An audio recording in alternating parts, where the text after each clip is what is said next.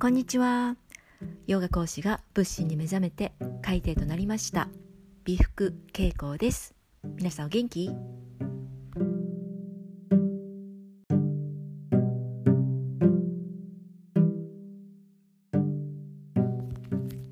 はい。本日の音声講義は今すぐできる心のトレーニングというねお話をしていきたいと思います。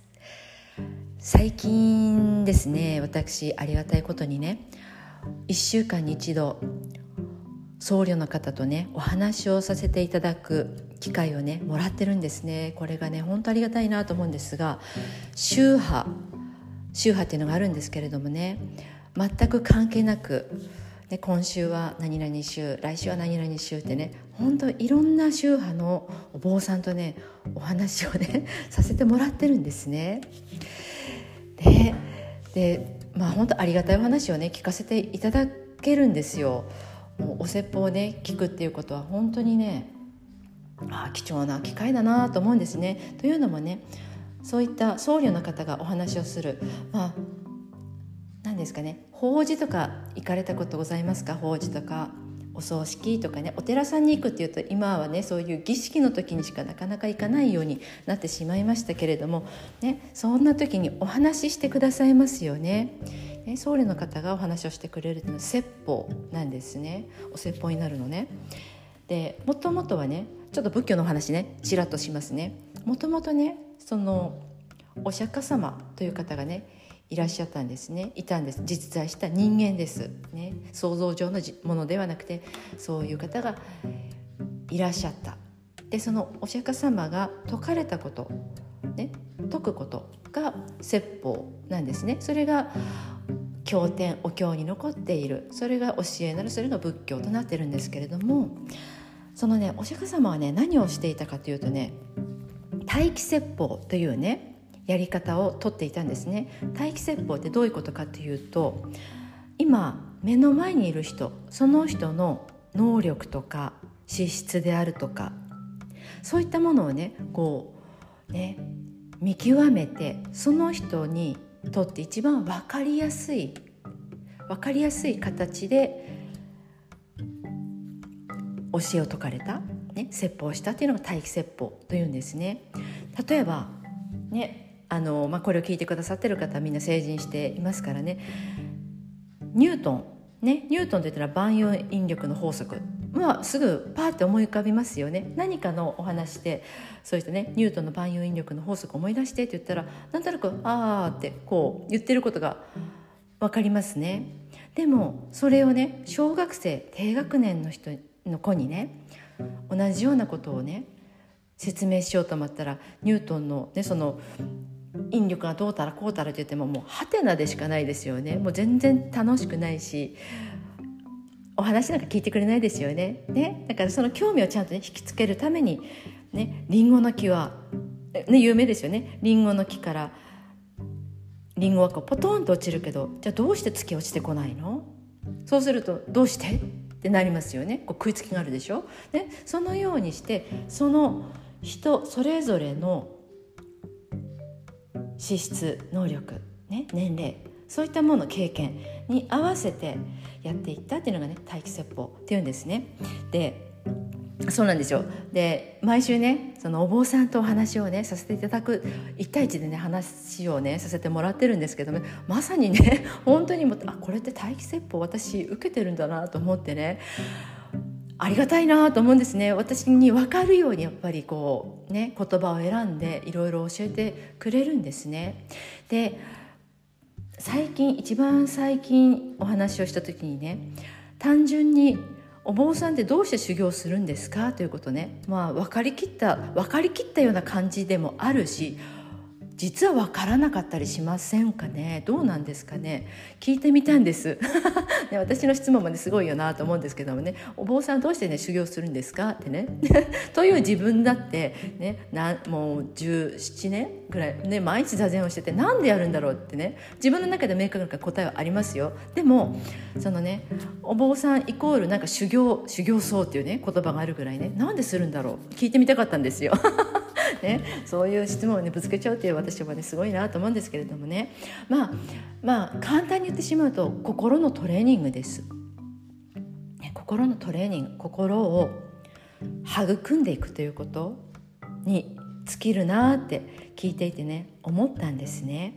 で今日ですねこの音声でね私が私どうこうではないんですね、まあ、このね私を通じて何か気づきがあったりしたらいいなというねそれは私のね勝手な願いであるんですけれどもでもわざわざね律儀にもこうしてね全容がアカデミーに入ってくださってそしてね音声配信をね時々聞いたりね何言ってるか分かんないなと思ってもね流していたりそれって何かこう自分の中にね新しい視点とか発見とか何か生活に潤いがあるような情報があるんじゃないかそういったものを取り入れたい、ね、自分の自分を向上させたいとかね。そういう思いがあるから皆さん入ってきてくださってると思うんですね。で今日ねそうお話をねしたいなって思ったのはですねまずねまあそうまあ、今ね今言ったことっていうのは私たちの頭とか心って何でできてるかと言ったら見たもの聞いたもの経験したものになってきますよね。取り入れていく自分に取り取り入れていく情報とか刺激であったり、ね、そういったものでできてきますよね。ですからさっき言ったね、まあ、こういった音声配信とか見るもの聞くものね何か心を育てていくものとか生活を豊かにしていくものとかね。そういったものにこう自然とアンテナが立っていきますよね。それを取り入れていくうちに心が変わっていくようになります、ね、何か聞いたことやったこと例えばヨガであってってヨガで経験してあ気持ちがいい。体がこんな風に動いて気持ちがいいなと思うとそれに対してまたねアンテナが立っていきますよね。ああなんかヨガとこれってなんとなく似ているなこの動きとかそんな風に取り入れていくものっていうのがまたね変わっていったり新しい刺激であったり情報が変わってきますね。ね心が変わっていくとそのようにして考え方も変わっていく。考え方が変わっていくと行動が変わっていく、ね、行動が変わっていくと運命が変わっていく。そうやってどんどんどんどん変容がね起こってくるんです。だから自分にね触れているものっていうのはよくよく厳選した方がいいってね私は思うんですね。ねか触れているものというものが確実に自分に、変容をね起こすものになっていくからね。でそれが頭と心は何ができてできているかっていうものなんだけれども。じゃあ体ですね。体。私生まれた時にねね何千グラムね3,000グラム4,000グラム。生まれてきてますよね。じゃあ今何キロですか？ね自分の体重。3,000g 4,000g から今の何十キロというね体重を持った体になってますね。体は何でできている？食べたものでできていますよね。食べたものですよ。でこの体が出来上がっています。食べるという行為。1日ね3食食べる、ね、2食っていう人もいるかもしれない。今は1日1食健康法みたいなのもありますね。だけど食べない日ってまあないですよね。例えば少しねあの体をねリセットしようとしてね 3, 3日間食べないとかね5日間食べないとかねそうにね短期的にやられる方もねいらっしゃるかもしれませんけれどもずっと食べないということはないですよね。やっぱり食べてきますよね。食べるというね行為が生活の中生きていくの中人生の中にすごくすごく関わり合っているんですね。ね。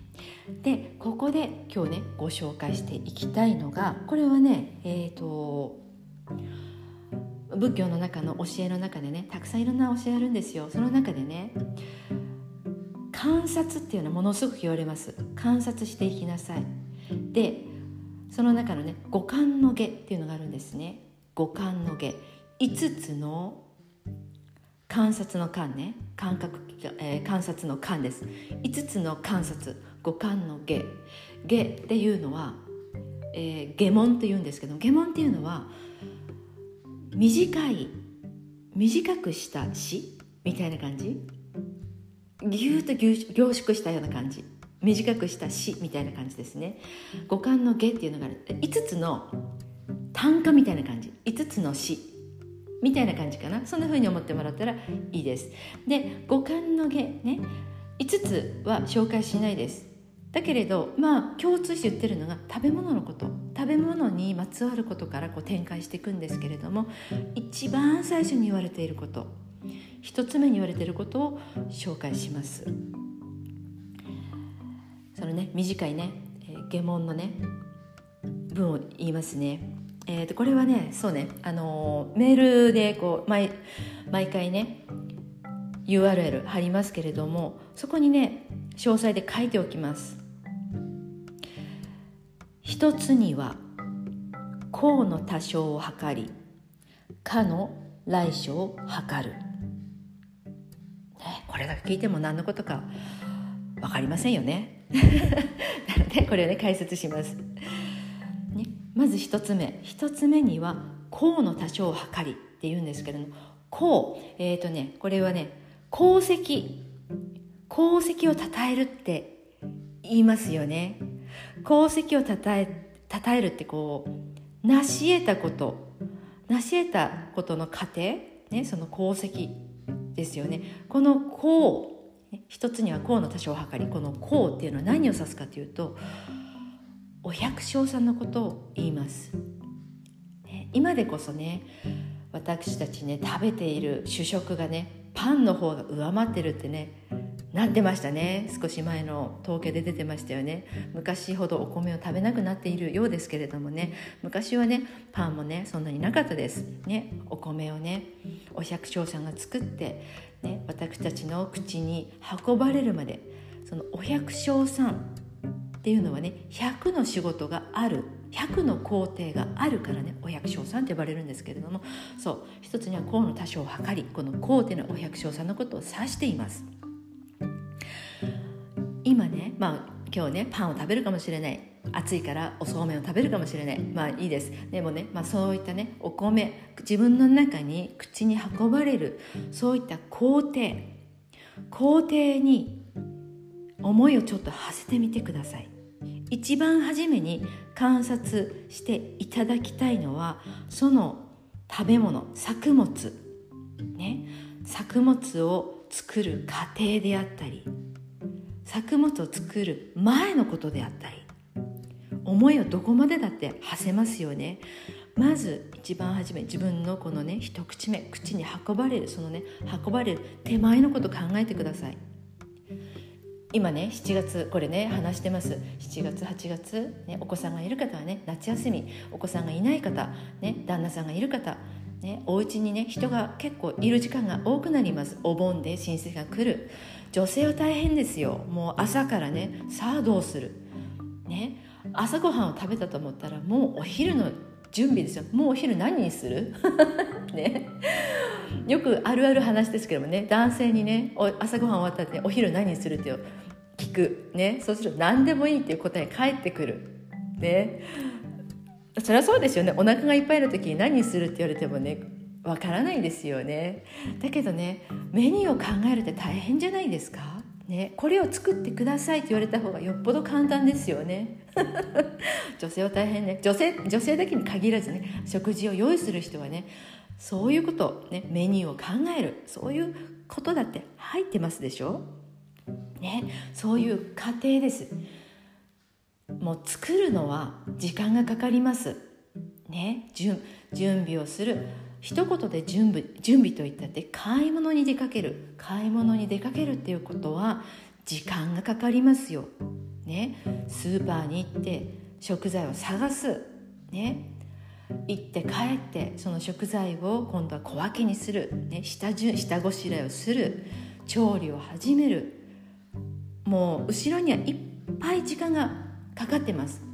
だけど食べるのは本当に一瞬です。一瞬ですよね。ね。そういう見えない過程見えない時間に思いを馳せてみてください。ね。